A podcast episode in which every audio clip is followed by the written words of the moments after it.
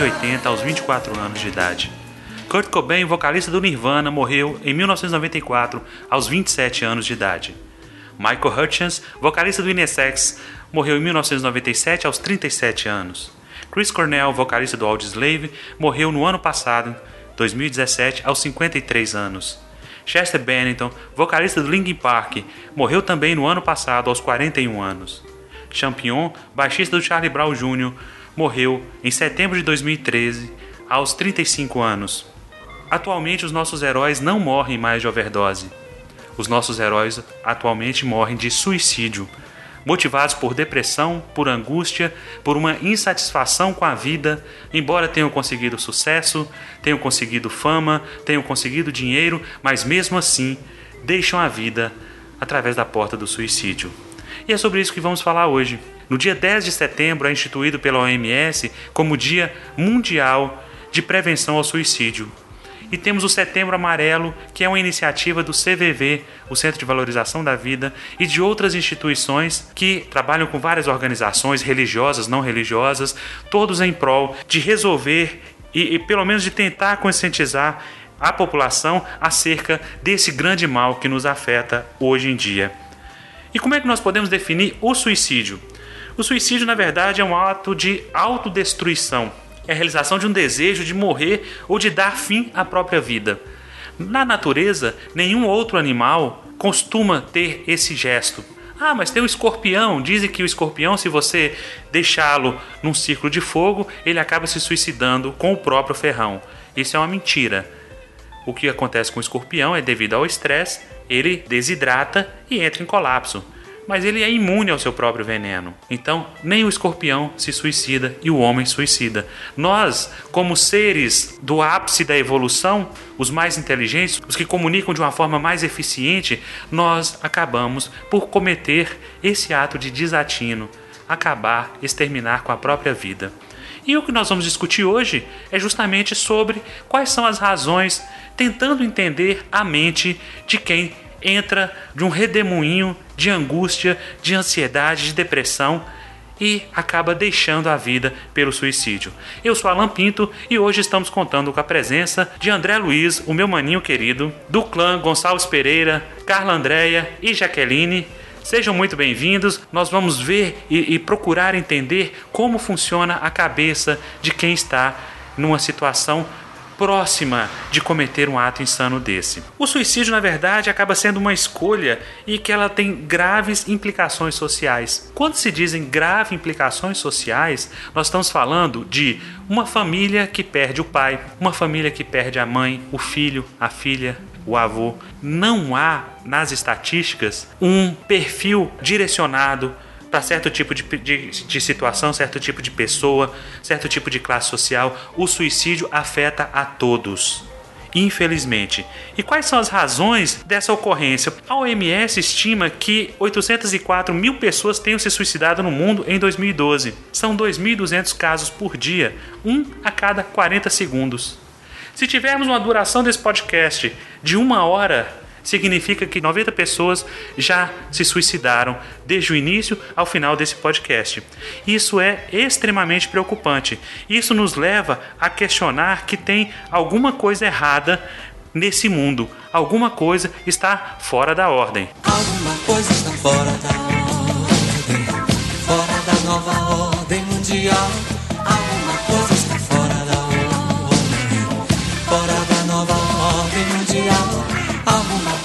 Fora da ordem, fora da nova ordem mundial.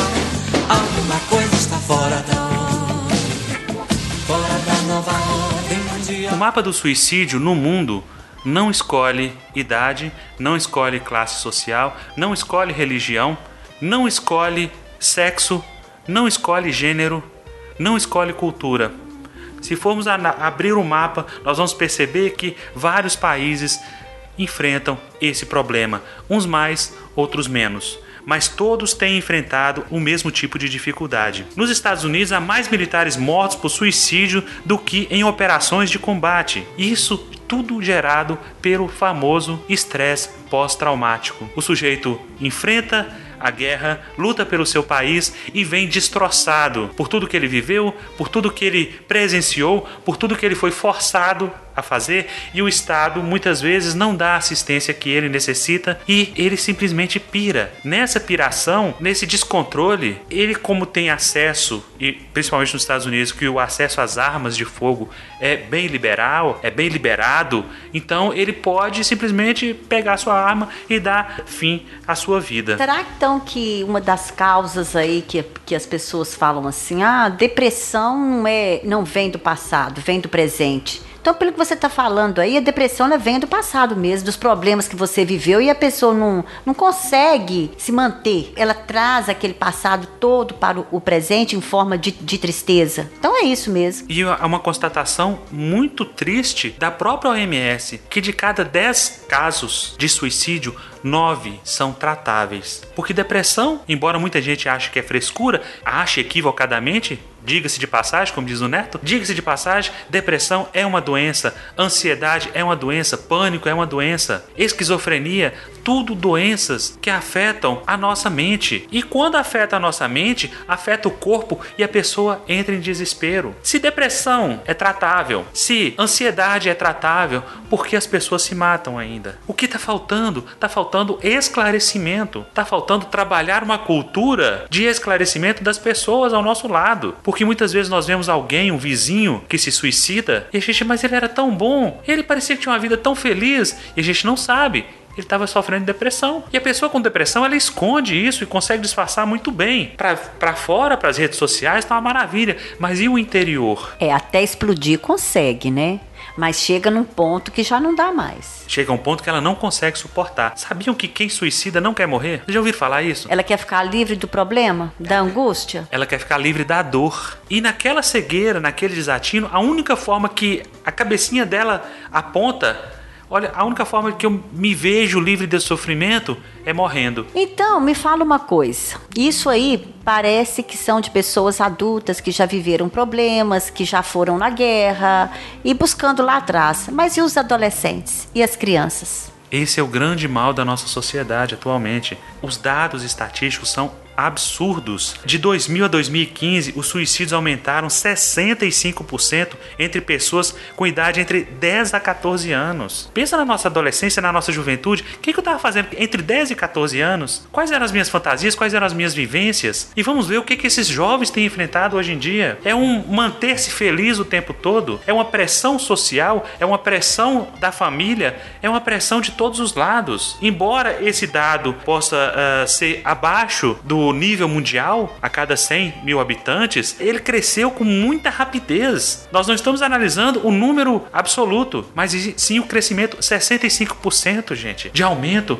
E quando você fala assim, suicídio de alguém de 10 anos de idade, é uma criança. É uma criança. A minha filha, caçula, tem 10 anos de idade. Imagine uma criança de 10 anos de idade suicidando-se. É muito triste. Em números relativos, o Brasil ocupa o 70 lugar no ranking de 173 países, com 5,8 mortes por 100 mil habitantes. Em números absolutos, porém, ocupa o oitavo lugar, com 11.821 óbitos em 2012. Todas as informações são de 2012, o último levantamento que a OMS fez. Enquanto a AIDS fez 11.896 vítimas. Suicídio e AIDS estão mais ou menos pau a pau em número de mortes. Isso dá em média 32 suicídios por dia ou um a cada 45 minutos. No Brasil, entre 2002 e 2012, a taxa de crescimento de suicídio em todo o país foi de 33,6%. Foi superior ao crescimento da população, que foi 11,1%. Quer dizer então que estamos morrendo mais de suicídio que nascendo? Pera aí, não é bem assim. São só taxas. Em números absolutos, é óbvio que o nascimento é maior do que a mortalidade por suicídio,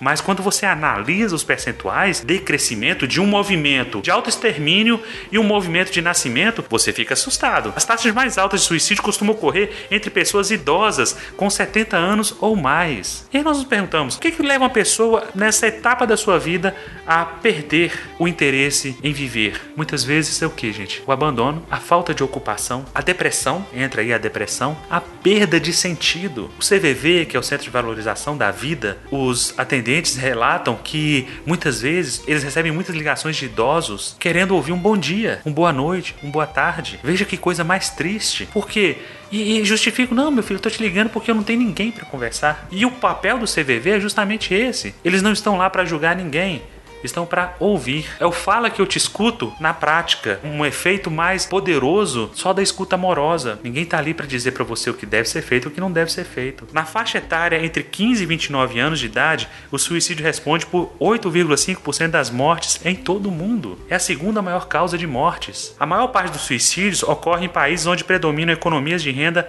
baixa ou média, 75,5%. Quanto mais difícil é a situação, pior a angústia e a vivência dessas pessoas. Nessa lista aí, então, tá incluindo aí, pelo que eu vi, Nordeste, Norte. É uma grande. É, é, Você fala do país? É, do nosso país. Não, no nosso país. Não, no nosso país acontece o contrário. A região em que há o maior índice de suicídio é a região sul. Rio Grande do Sul, Santa Catarina e Paraná. Por quê? Uma das razões citadas por estudos é dívida. No Rio Grande do Sul, por exemplo, há casos assim é, alarmantes em que o agricultor ele cultiva fumo e é a indústria do fumo é quem dá para ele as mudas, dá para ele as sementes, dá para ele os defensivos agrícolas e ele vai cuidando daquilo e ele recebe o dinheiro do contrato uma vez só no ano e ele tem que administrar aquilo para a família dele o ano inteiro. E muitos deles entram em depressão em função dos defensivos agrícolas. E a indústria se justifica dizendo que não, que ela fornece os EPIs, os equipamentos de proteção individual, para que ele se proteja para que não, não tenha problema com veneno. Porém, o defensivo é sempre é aplicado no mês de novembro. O mês de novembro é um calor desgramado no, no Rio Grande do Sul e a pessoa fica extremamente tentada a tirar os óculos, a tirar a, a proteção de plástico, a tirar a luva. Ele está trabalhando e o suor está se misturando com o resto de veneno que está escorrendo pelas costas dele. E de repente essa pessoa começa a entrar em desequilíbrio neurológico justamente em função dos venenos que ele anda se expondo. E é muito comum isso acontecer nas famílias do sul, o marido suicidar-se. Ele entra numa depressão provocada por esses defensivos, provocada por essa situação que muitas vezes ele não dá conta, a produção dele não atende aos padrões da indústria, plantação de fumo, quer dizer, o cigarro mata duas vezes, mata o usuário e mata o agricultor pelo suicídio. Outro detalhe também, pela manhã, com contato com a folha orvalhada do fumo, ele se entope de nicotina e essa nicotina vai causar nele um desequilíbrio, induzindo ele a passar mal, induzindo ele a parar de trabalhar. E ele não pode parar porque a família dele toda cuida disso. E aí ele enlouquece de vez e pratica o suicídio. E esse dado é impressionante. E aí você vai perguntar, mas, mas não era para ser no Nordeste? Muitas vezes o que sustenta esse povo é a fé. Ah, mas o pessoal do sul não tem fé? Talvez não como o nordestino, que acredita que Deus vai mandar chuva, que reza para São José. Esse é um componente que talvez justifique o fato de não termos tanto suicídio assim no norte e nordeste do país, e sim no sul do país. E também que já está acostumado, né? Passar por problemas já desde que nasce, né? Porque muitos ali nascem lá naquele, é, naquele deserto, lá na, é, naquele problema todo da seca e vai crescendo ali e vai aprender a viver com a situação. E há mais suicídio entre homens do que em mulheres. 15 em cada 100 mil que suicidam são homens e cada 8 em 100 mil que suicidam são mulher. Ou seja, quase duas vezes mais. Então, meninas, se há mais suicídios entre homens, 15 para cada 100 mil, do que entre mulheres, que são 8 para cada 100 mil, uma taxa quase que o dobro. Qual a razão? O que vocês imaginam? Eu tenho a minha, a minha tese, eu quero Não, ver se, não, se ela não, bate com as suas. Não, não, não imagino. Não imagino mesmo. Porque isso para mim foi uma surpresa. Olha, eu penso que talvez é porque a mulher, né, tem essa fama assim de ser assim faladeira demais, tudo que ela que ela sente, ela coloca pra, fora, sabe? Se ela não gostou de algo, ela tá sempre falando, reclamando. Então isso também ajuda bem, né, a esvaziar a mente, sem ficar aqui, sem que ela fique, né, guardando é, situações demais.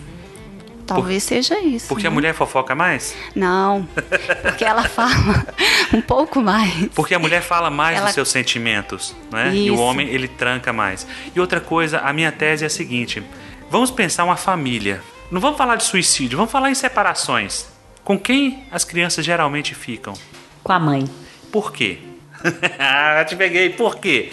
Porque mãe cuida, não que pai não cuide, gente, não é isso. Mas mãe tem a oportunidade de dar à luz, de trazer um filho à vida e ela entende muito mais de vida do que homem. Mas eu ia falar, só que eu ia falar diferente. Eu ia falar atacando mais os homens. Porque o homem não, não renuncia para olhar um filho, para ficar à noite. Agora, a mulher sim, a mãe sim. Há uma renúncia e outra coisa, o homem é mais egoísta. O homem se separa e ele vê simplesmente pagar a pensão como um estorvo na vida dele. Ele não vê que ele está tendo que é, ajudar a cuidar dos filhos dele, é uma obrigação dele, manter a parte financeira, manter a parte econômica. Ele não vê isso. O que ele vê simplesmente é um número.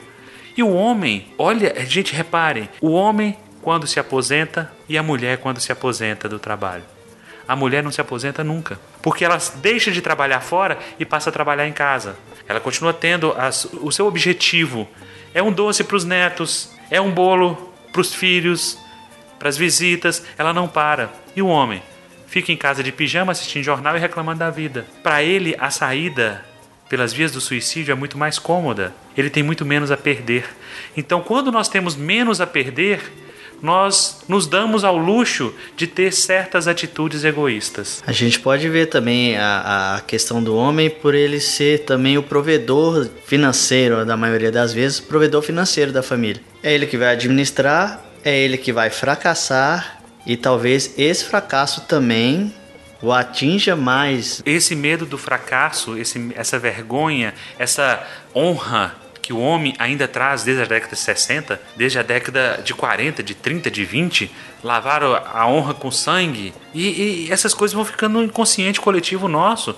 E pra gente que é homem, na hora da quebra financeira, na hora do, do, do desespero, o que bate é antes o orgulho. Não, e sem contar que tem, apesar da mulher hoje estar trabalhando, tá até dividindo as despesas, mas ainda existe muita família que é o homem que chega na frente em tudo. Mas essa questão. E aí, na hora que fracassa, ele, ele, ele pode se sentir perdido. E agora? Mulher, filho, é, estudo. Essas questões elas têm mudado muito a configuração. Hoje, mais de 50% das famílias, quem é o provedor é a mulher. E nós ficamos, nós homens, ficamos simplesmente com essa impressão de que quem tem que cuidar somos nós, de que quem tem que prover somos nós. E de repente.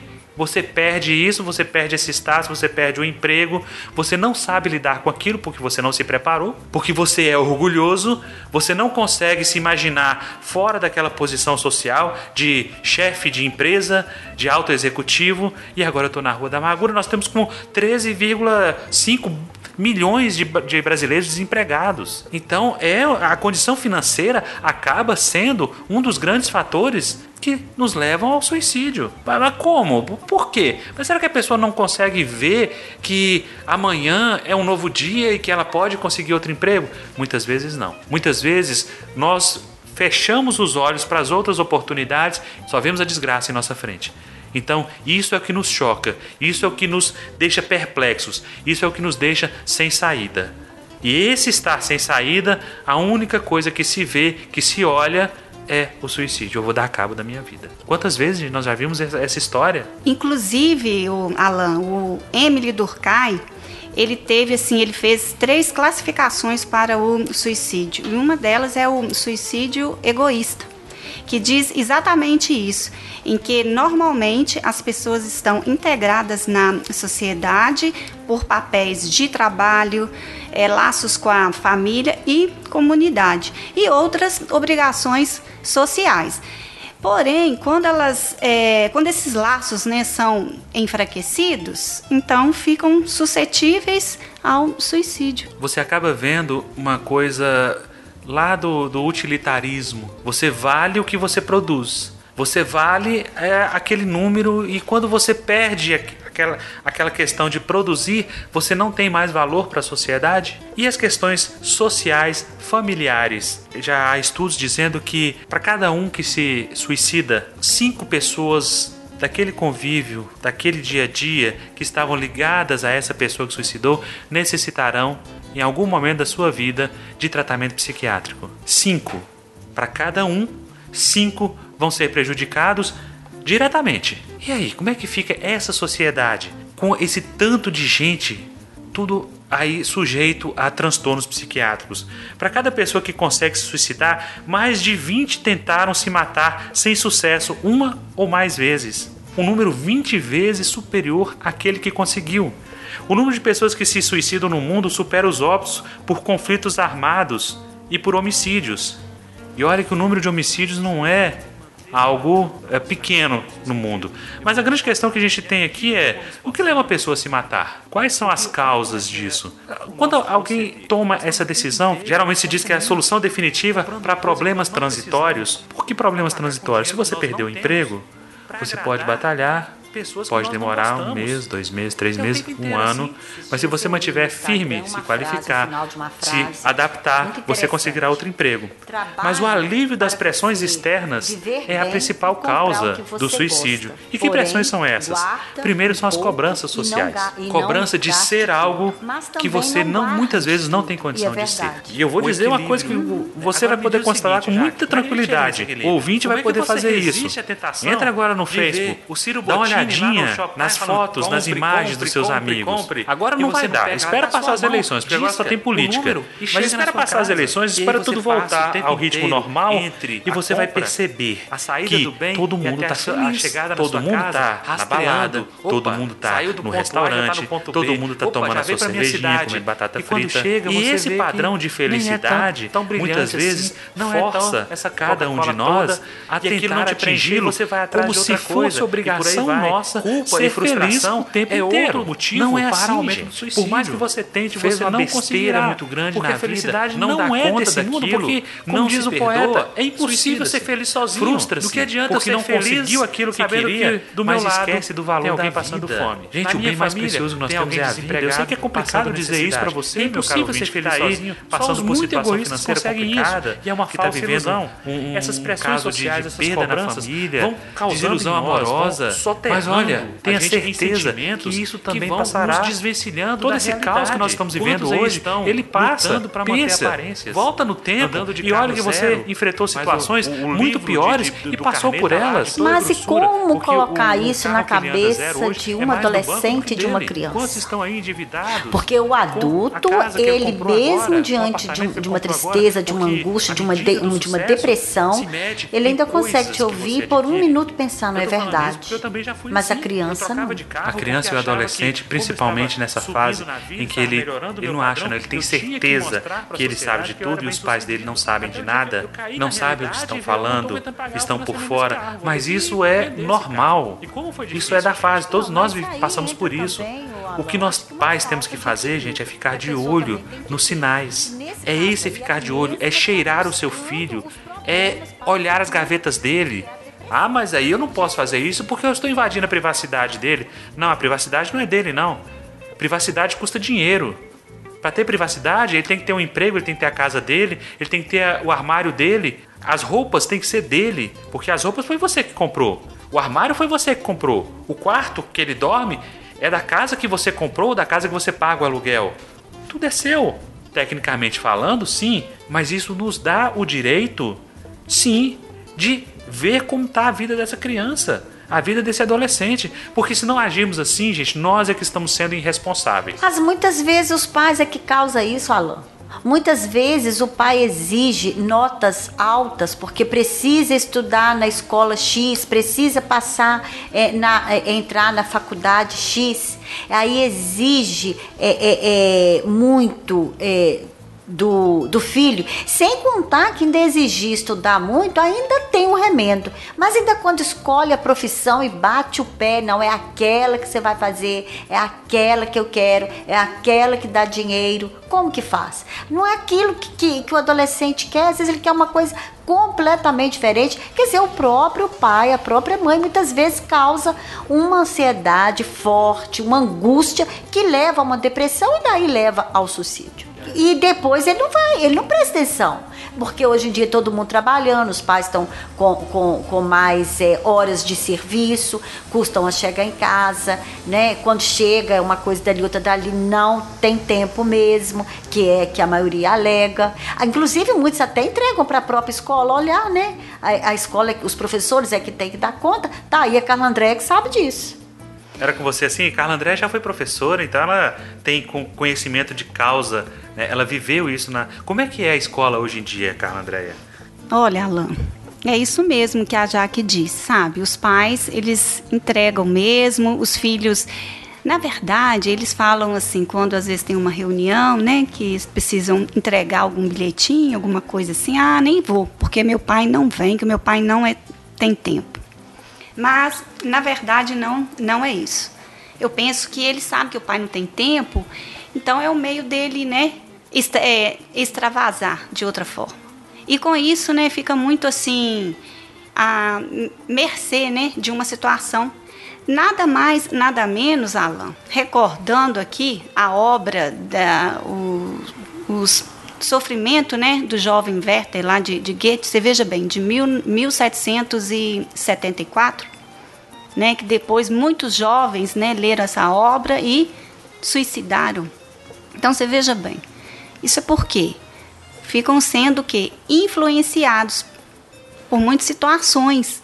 E é aí que o pai, que é isso que você acabou né, de, de falar aí, que o pai precisa estar muito presente em todos os sentidos. Naquela época, uma, uma obra, né, que não tinha tanta é, essa tanta não, né, não tinha essa tecnologia, Esse alcance esse todo, né? alcance todo e veja bem, o estrago, né, na época. O sofrimento do jovem de hoje chama-se baleia azul. Chamava-se baleia azul, né? Sim. É pega o vácuo, pega carona justamente nessa lacuna que nós pais estamos deixando. Nós estamos entupindo a criança hoje de tanta coisa, tantos afazeres, tanta coisa que ele precisa dar conta, que as crianças estão deixando de ser crianças. Gente, a criança não sabe nem sequer falar, mas já sabe utilizar um celular. Entre os 10 maiores canais de YouTube com mais visualizações hoje está a galinha pitadinha, porque a mãe resolve colocar a galinha pitadinha para o filho comer, para ficar livre, para ficar sossegada, fazendo o que ela quer fazer. Esse é o mal da modernidade. Esse é o mal dos nossos dias. O eletrônico é ruim de forma alguma.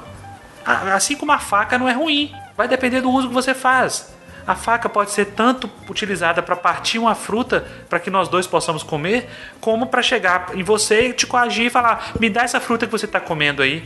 Mas a faca é ruim? Não. O carro. O carro é ruim? Não, ele te leva do ponto A ao ponto B. Só que tem aqueles engraçadinhos que perdem as estribeiras, vão dar cavalo de pau no meio da rua, vão dirigir bêbado e irresponsavelmente vão matar e vão morrer. Então nós vamos culpar quem? Essa pressão social, muitas vezes, ele traz essa pressão da- do próprio meio que ele vive. Quando chega na época do vestibular, se pergunta: o que você vai fazer? Ah, eu vou fazer medicina. Medicina ainda continua sendo o grande curso. Eu vou fazer medicina porque é difícil e tal, porque eu quero ganhar dinheiro. E nessa ilusão de ganhar dinheiro, eles passam a vida inteira perseguindo um sonho e quando não conseguem, vem a frustração e eles não estão resistindo mais à frustração. Eles não conseguem viver a frustração, passar pela frustração. E aí que entra, sabe o que você está falando aí que eu tô lembrando? O bullying. Os, os adolescentes de hoje, as crianças, elas não têm maturidade para enfrentar essa brincadeira de mau humor do, do colega. Não tem. Porque, na verdade, é, é, esse hoje chamado de bullying já existia há, há 30, 40, 50 anos atrás. Ô, gente, eu, eu quando eu era criança, eu era tão magrinha, mas tão magrinha, que todo mundo na minha escola, na minha sala, só me chamava de pantera cor-de-rosa ou de bambu vestido. A verdade, é verdade. E, quer dizer. E, eu- e se eu tinha maturidade, eu não sei. Só que hoje eu não sei o que está acontecendo com as crianças, que elas não têm. É uma brincadeira de mau gosto? É uma brincadeira de mau gosto. A verdade é essa. Você já pensou, todo dia a pessoa lá te mexendo, ah lá, a pantera cor-de-rosa, ah lá, chegou o bambu vestido. Gente, isso é um saco. Só que eu não sei o que que nos levava na nossa infância a tirar isso de letra. As crianças hoje não tiram. Elas não tiram, elas choram. É- Ah, e o que que acontece? Chora hoje, passa. Mas e aquelas crianças que não passam? Hoje em dia, já que eu até comentei a respeito de bullying com alguns colegas numa roda de amigos. Antigamente o, o bullying ele sempre existiu nas escolas e, e tudo. Mas o que que acontecia? Nós que sofríamos o bullying, a gente ficava chateado, revoltado, mas ia para casa para fazer o quê? Para pensar qual era a vingança que a gente faria no dia seguinte para atacar aqueles que fizeram bullying com a gente, com a mesma moeda. Hoje em dia não, as crianças não reagem mais. Eles se fecham, aceitam aquele bullying de uma certa forma e não sabem mais retrucar. Antes chamavam a gente de magrelo, de barrigudo, a gente chamava o outro de careca. Ah, mas você é careca. Ah, você é dentus. Ah, mas você é banguela. Ah, você é não sei o que, não sei o que. A gente sabia revidar. Hoje em dia as crianças não revidam, elas fecham, choram e acabou o mundo pra eles. E- não e tem mais a vingança. Não consegue lidar com a dor, né? Isso. E como, como o André disse, era revidar, mas um revidar com a mesma moeda. Com nem- elegância, Isso. né? Com Agora elegância, hoje, com se vai, finesse. isso, e hoje se vai revidar, Deus me livre e guarde, é até perigoso, porque você nem sabe o que vem de lá. Gente, sim, sim. olha, isso que você tocou já que é muito importante, porque vejam a, a, a quantidade de casos de crianças que sofrem bullying. Aconteceu esses dias mesmo. E entra com a, pega a arma do pai, da mãe, e entra na escola e sai dando tiro, matando colega, matando professor. Eles não conseguem lidar mais com essa dor. Mas onde é que está a causa disso? A causa disso está na- em tudo. Está em nós pais. Nós estamos deixando de lado essas dores dessas, dessas crianças. Mas você não acha que aí poderia entrar a escola? A escola, nesse caso, é o aluno estando lá, ela não poderia arrumar um jeito de prestar atenção nisso aí, fazer uma aula de acordo uma vez na semana para reunir.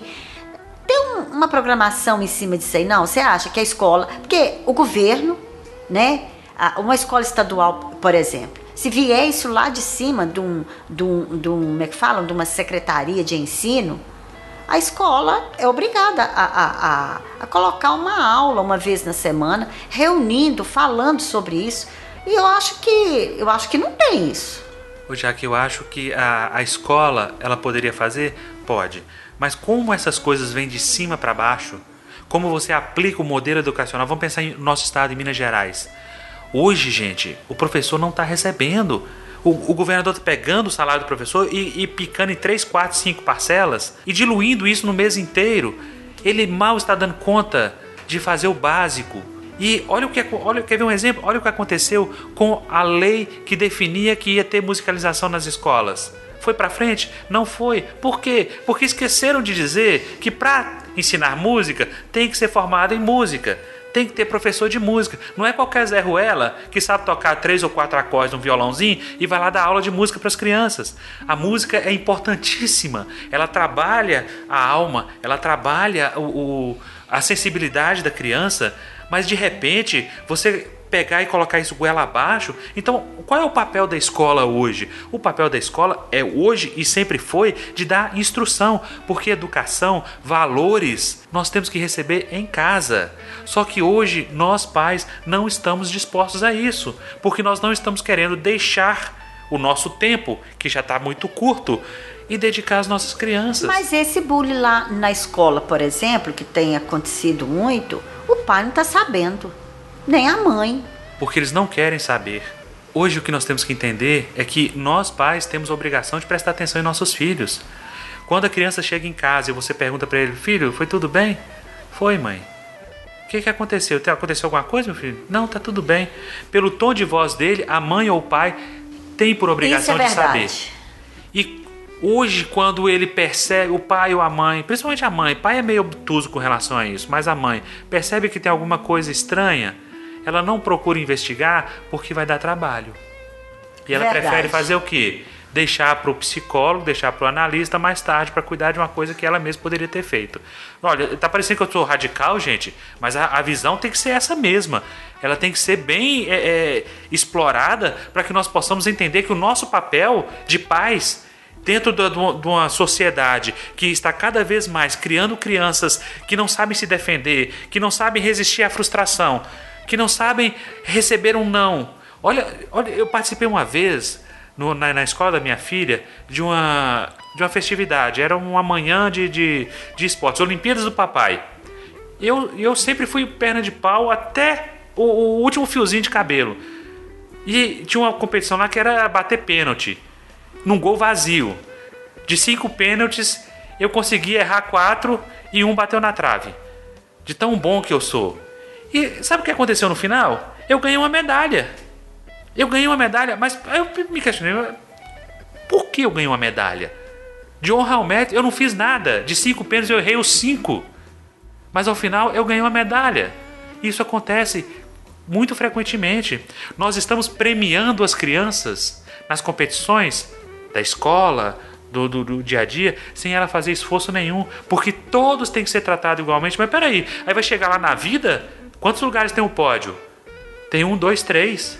É o primeiro, o segundo e o terceiro colocado. Verdade. Medalha de ouro, de bronze e de prata. Não tem uma medalha de latão, uma medalha de papel, até- igual bodas, né?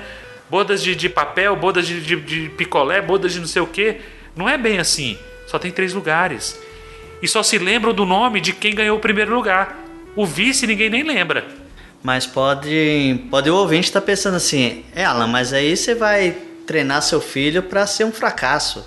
É, Você não vai treinar, você não vai preparar o seu filho para ser um vencedor. Se você ficar só dando não, só falando não e só você vai estar fadando seu filho a ser um fracassado e aceitar ser um fracassado. Gente, mas o que é melhor? Eu ter um filho frustrado, fracassado, mas que foi à luta, talvez não conseguiu, mas ele está ainda enfrentando a vida?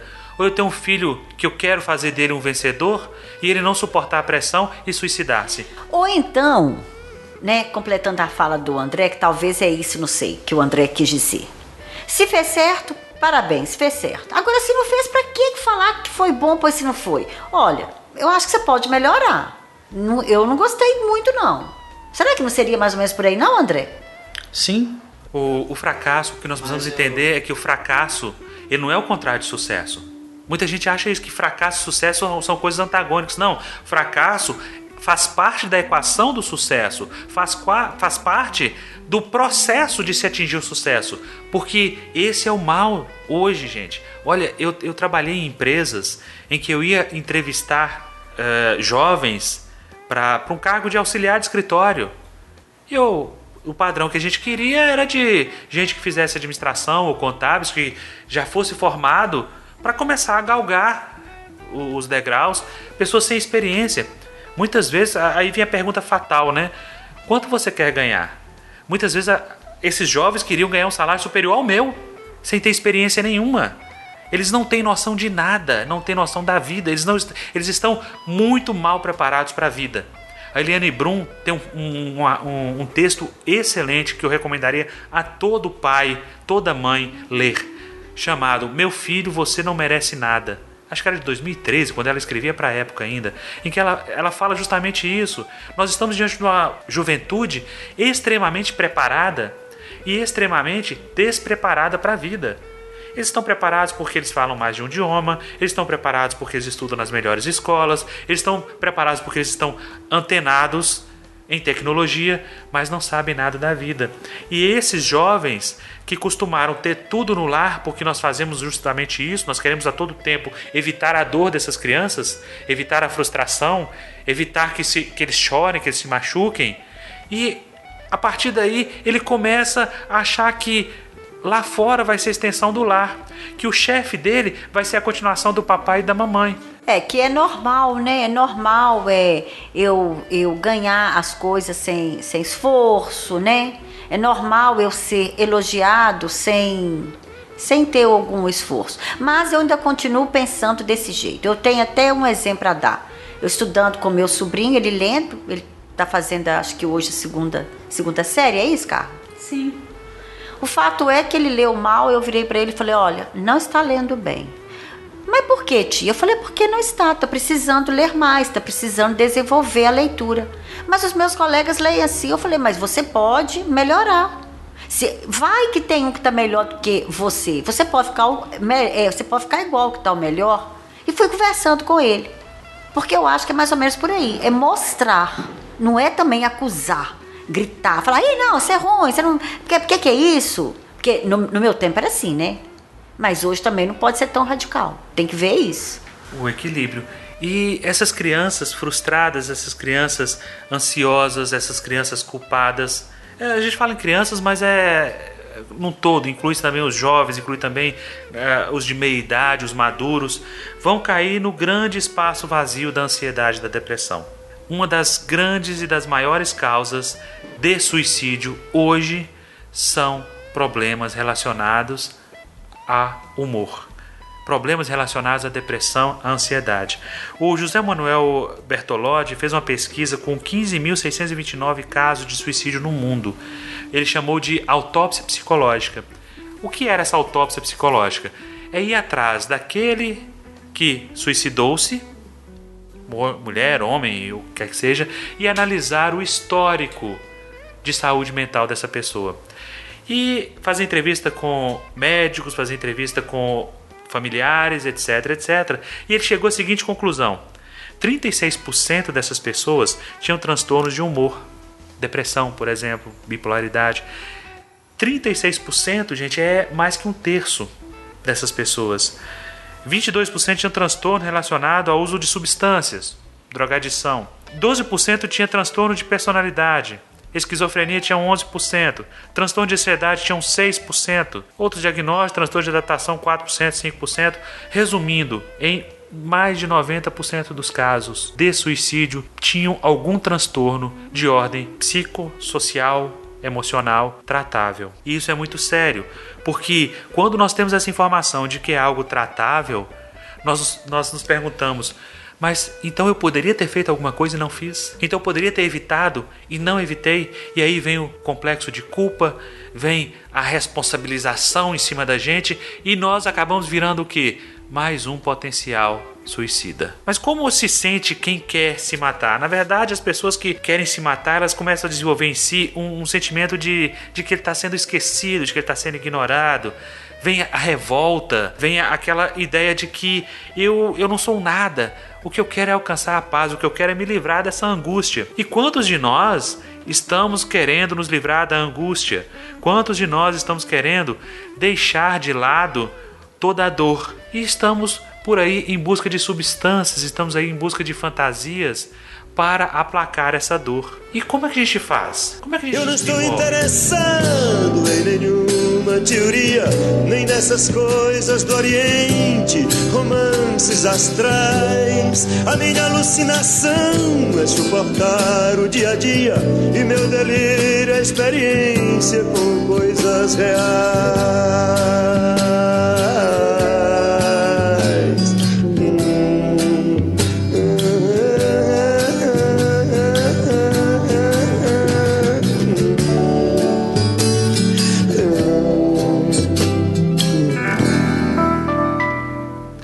Esse delírio de experiência com coisas reais talvez seja o que esteja faltando para nós hoje. Porque hoje nós empreendemos uma marcha acelerada em, em fuga direto das nossas responsabilidades, fugindo das nossas dores, sem conseguir enfrentar o monstro do dia a dia, o monstro da realidade nua e crua. Todas essas fugas, quer sejam elas fugas psicológicas motivadas por desenvolvimento de fantasias, projeções eh, de idealização do companheiro ou da companheira para aplacar essa dor, ou até mesmo o uso de, de substâncias tóxicas, né, de, de drogas, de álcool, que é uma substância socialmente consentida, mas ela é uma droga. Então isso tudo tem nos levado a esquecer dessa dor porque nós temos medo de enfrentá-la. Por que esse medo? Por que esse, esse, esse receio de ver essa realidade? Porque nós não a suportamos. Nós não suportamos viver a realidade do dia a dia, do nosso cotidiano. Muitas vezes ela é, é demais para os nossos sentidos. Afundamos de vez nesses subterfúgios, nessas ilusões, justamente para não sofrer. E quanto mais nós fugimos, mais nós nos aproximamos de, do, do trágico, do fim trágico, porque isso não resolve. resolve por alguns momentos. Anestesia te deixa fora de uma realidade e você vai precisar de outra dose, de outra dose, até você conseguir se desligar totalmente. E esse desligar totalmente, você acaba perdendo a sua razão e perdendo a sua vida. Mas existem alguns tipos de mito em relação à pessoa que quer suicidar que a gente precisa discutir sobre eles. Um deles é o seguinte: cão que ladra não morde. Ou seja, quem fica falando demais que vai se matar, vai se matar, é só quer chamar a atenção. Isso é um erro. Porque muitas vezes as pessoas, quando começam a falar, vocês vão sentir a minha falta um dia, vocês ainda vão se arrepender disso que vocês estão fazendo comigo. Porque o que ela precisa, o que ela busca, gente, é o que? É compreensão. Ela busca o afeto, ela busca a segurança dos que estão ao seu redor. Aqueles que falam abertamente sobre seus pensamentos e planos podem sim vir a cometer suicídio. E nós não podemos de forma alguma ignorar isso. Quem só fica tentando suicídio não vai se matar realmente, é outra ideia que a gente tem. Não, ele só quer extravasar. Não, ele só exagerou um pouquinho.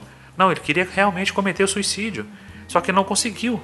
Quem já tentou se matar alguma vez pertence ao grupo de maior risco de suicídio e deve ter suas ameaças levadas a sério. Faz parte de um grupo de risco. De tanto tentar, uma hora ele conseguirá. Quem fala sobre suicídio está tentando chamar a atenção. É outra ideia, porque em mais de 70% dos casos, quem ameaça se matar realiza a tentativa ou comete o suicídio. Mais de 70%. É um pedido de socorro. E nós não estamos prestando atenção nisso, nós estamos envolvidos em nossas vidas, nós estamos seguindo o rumo da, da nossa história e não estamos olhando para o lado. E você está vendo a sua mãe desse jeito, ou seu marido, ou sua esposa, ou namorado, ou namorada, e não está fazendo nada coisas que poderiam ser evitadas, porque vimos lá na pesquisa, mais de 90% dos casos são tratáveis e não precisavam chegar a esse desfecho. Pessoas que se matam não avisam a ninguém. Errado. Ela começa a dar sinais, como por exemplo, ela começa a ter mudanças inesperadas. Muda de roupa, muda uh, o estilo de roupa, muda o estilo de, de, de, de perfume, corta o cabelo de uma maneira esquisita e nós precisamos prestar atenção, porque a mudança ela é muito bem-vinda em nossas vidas quando é uma mudança para melhor. Ah, eu vestia sempre preto, hoje eu resolvi vestir uma roupa colorida. Mas quando a pessoa veste uma roupa colorida sempre e hoje ela veste preto e só quer se vestir de preto, alguma coisa está acontecendo. Depressão, álcool, drogas, dormir demais, dormir de menos.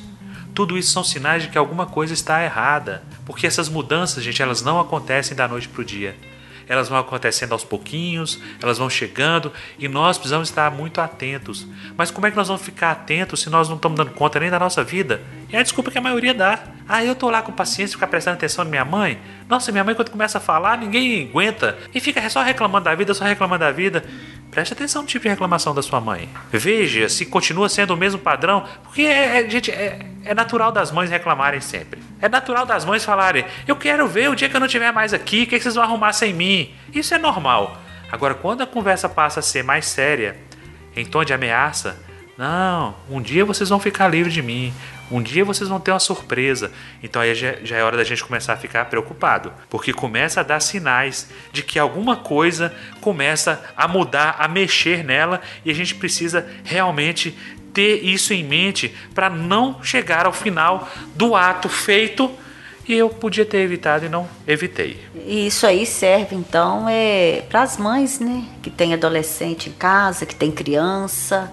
A criança ela é muito inquieta desde que nasceu, tudo bem, mas antes ela era normal e de repente ficou mais inquieta, com mudanças de atitude que antes não tinha, prestar atenção então. Começa a piscar a luz amarela. Porque tudo aquilo que, que é normal, por mais agitado que seja, é, é, é diferente. Mas se você tem um ritmo de vida, se você estuda, se você tem uma hora para dormir, se você é uma, um, normal e de repente aquilo modifica, então a mãe também tem que ficar muito atenta aí com as crianças e com os adolescentes, né? Somos filhos da revolução, somos burgueses de religião, somos o futuro da nação.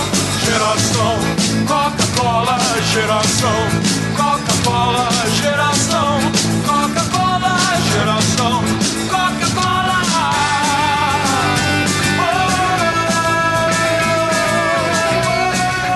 mapa da violência de 2014, a taxa de suicídio de jovens com idade entre 10 e 14 anos aumentou 40% no país nos últimos 10 anos. Entre jovens com idade entre 15 e 19 anos, o crescimento foi de 33%. Taxas de suicídio aumentando entre jovens que deveriam estar vivendo a vida, curtindo a vida, pensando no futuro e de repente estão deixando o palco da vida pela porta do suicídio. Mas o que causa isso? Segundo a OMS, cerca de 20% das crianças e adolescentes no mundo têm alguma patologia de ordem mental. Metade desses distúrbios começa antes dos 14 anos. E às vezes podem até é, estar. Esses sintomas estar camuflado na que a gente chama hoje de aborrecência, né? Às vezes os pais nem percebem o que é a, a essa explosão hormonal do, do, do, adolescente com os sintomas do, do, da depressão, da ansiedade do, do suicida, né? Do provável suicida. É, coloca tudo no mesmo saco, né? Na mesma panela. Não, ele tá ficando assim é porque ele tá adolescente e essa mudança é normal e a gente começa a, normalizar as coisas e nunca tentamos buscar compreender. Acho que o que o, que o aquele que está passando por situações desse tipo necessita urgentemente é de compreensão, é de que paremos e comecemos a praticar a empatia. O que está acontecendo com fulano ou com fulana? Ele não é assim, mas por que ele está assim? Oh, tá faltando diálogo, ele começa a se isolar, ele não consegue lidar com decepções, muitos medos, as fobias, tem medo agora de sair de casa, tem medo de ir à escola. O que está acontecendo com ele? Está tendo vergonha de tudo? Será que ele está sofrendo algum tipo de bullying? Questionar isso é dever nosso, não só de pais. Prestar atenção mesmo. E para pai e para mãe, isso aí é, é, mais fácil. Dentro de casa, com, com esses, é, é, nessa idade, porque é uma fase difícil, né? as trocas de hormônio, mas é fácil. Porque a gente conhece o filho. Todo mundo conhece o filho, todo pai, toda mãe. Mas pode haver também o despreparo, né, Jack, do, do próprio pai. Principalmente se ele fizer esse confronto de gerações, como aquilo que, que eu falei antes.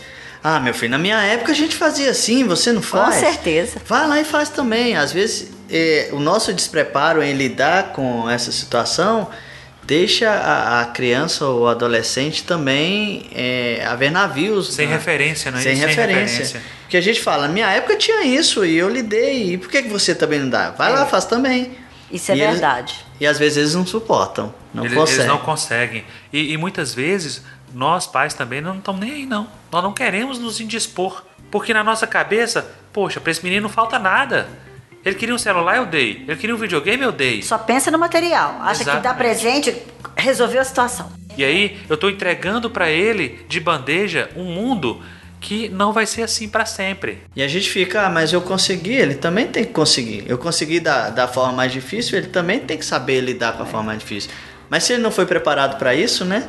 Realmente tem pra, isso mesmo. Para entender a dificuldade, ver dificuldade, sentir dificuldade e, e, e, e superar a dificuldade, se ele não foi treinado para isso, realmente ele não vai conseguir passar por aquilo que o pai passou e superou, né? Ele vai fracassar. Eu vou contar para vocês uma, uma, situação que ocorreu com um amigo muito querido meu. Ele e a esposa, primeiro filho, todo o cuidado do mundo, com toda a proteção do mundo, todo tipo de alimentação saudável, uma vida light, uma vida harmônica em casa. E essa criança começa a crescer nesse lar e, e luzinha para dormir e, e, musiquinha de, de e Mozart. É, ela pensa numa criança que não tinha nem nada para poder reclamar da vida.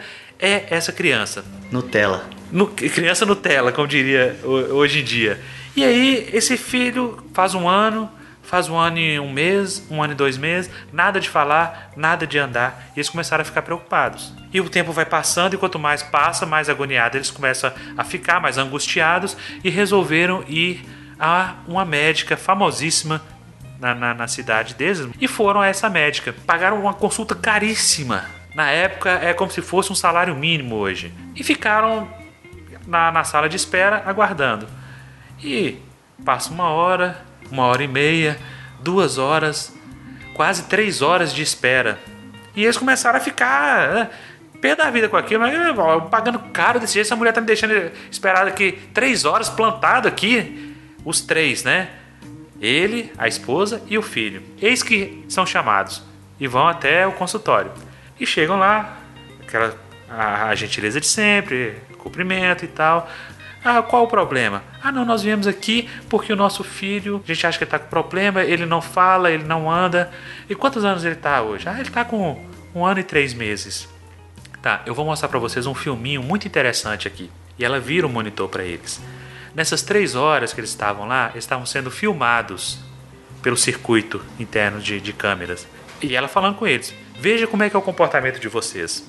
Observem, todas as vezes que o seu filho ameaçava pegar alguma coisa, vocês iam lá e entregavam para ele. Ele ameaçou, apontou para a revista, ele ia pegar, a mãe foi lá e pegou. Teve um brinquedo ali no canto, ele quis ir, o pai foi lá e pegou. Vocês não estão deixando essa criança crescer e se desenvolver.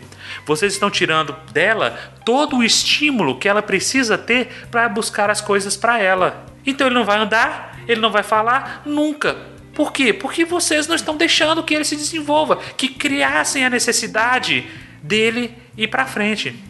Isso é só um exemplo, mas esse esse comportamento se não for alterado, continua. E tem um filho, tem dois filhos, tem três filhos. Hoje ninguém tem mais paciência de ter mais de um filho, né? Essa é a verdade. Então, gente, nós estamos fazendo isso com os nossos filhos.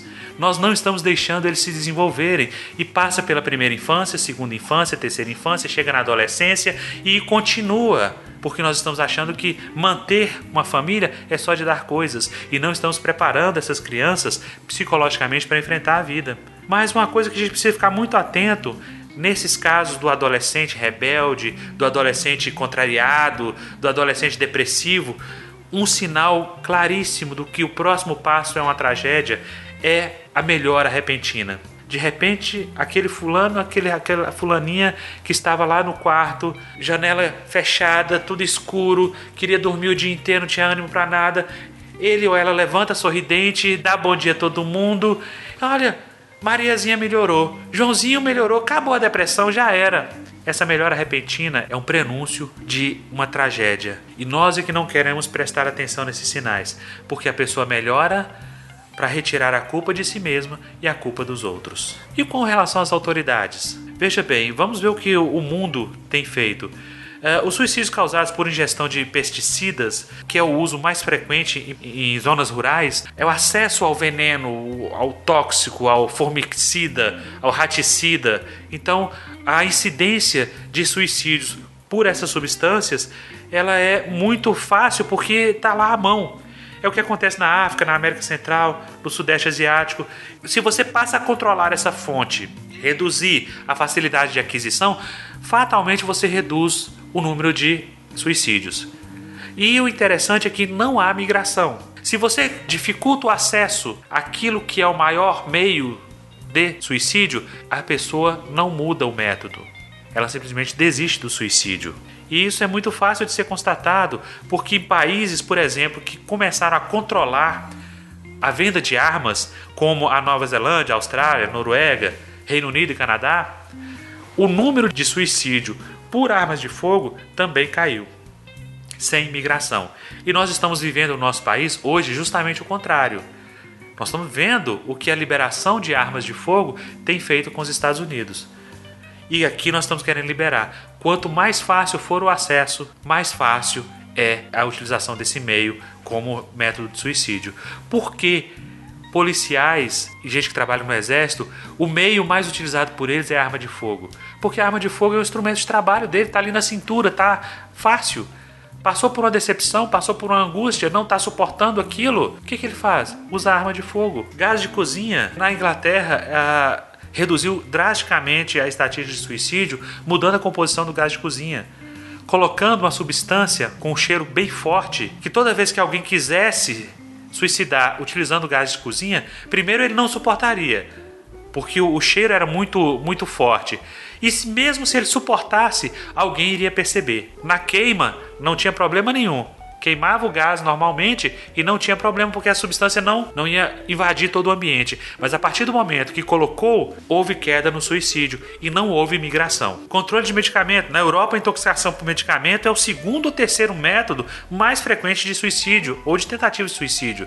Se você passa a controlar isso, você reduz também a margem para isso. A ponte Golden Gate, tão famosa nos Estados Unidos, desde 1937 foram 1.600 suicídios no local. Então estão estudando a colocação de uma rede de proteção embaixo da ponte, orçada em 76 milhões, para desestimular as pessoas a, a, isso. Mas enquanto a nós, eu digo, nós já vimos tudo que eu posso fazer pelo meu esposo, pelo meu familiar, por aquele que está ao meu redor. Mas e eu que estou passando por um momento difícil? Gente, existe uma instituição chamada CVV, Centro de Valorização da Vida. Ele foi criado é, em 1962 em São Paulo com base no trabalho realizado pelos samaritanos de Londres. Não possui qualquer tipo de ligação política ou religiosa e sobrevive com a ajuda de voluntários.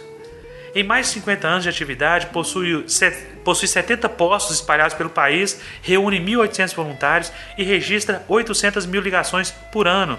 Metade das ligações dura em média 50 minutos.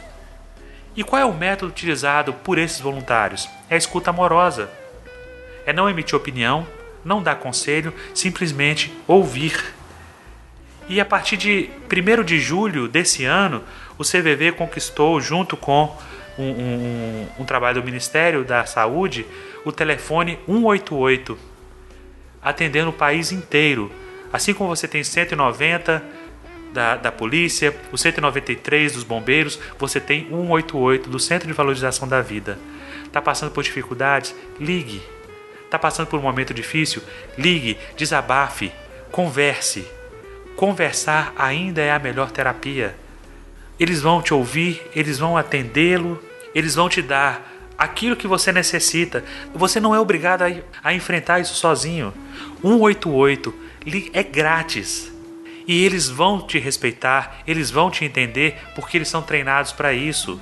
Não é só o que está com a ideia suicida, é o que está sozinho, é o que está sentindo abandonado. É a valorização da vida, esse precioso bem que nós temos e que nós estamos simplesmente desprezando. O CVV eles estão preparados para isso. Eu gostaria de, nesse instante, já estamos finalizando já, de dedicar esse programa à memória de Dalcir Nunes, nossa companheira, amiga, que habita hoje entre as estrelas desde o final de julho desse ano e que foi uma das idealizadoras, organizadoras do CVV, do posto de atendimento do CVV em Governador Valadares.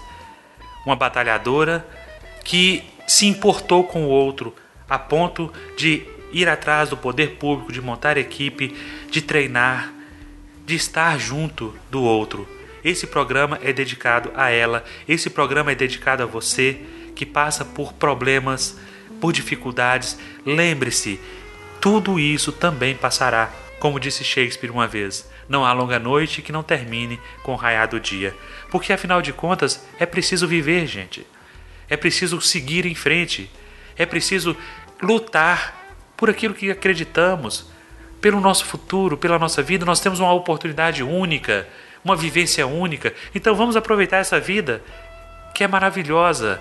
Embora você não consiga ver isso agora, ela é maravilhosa. Então é preciso saber viver. É preciso saber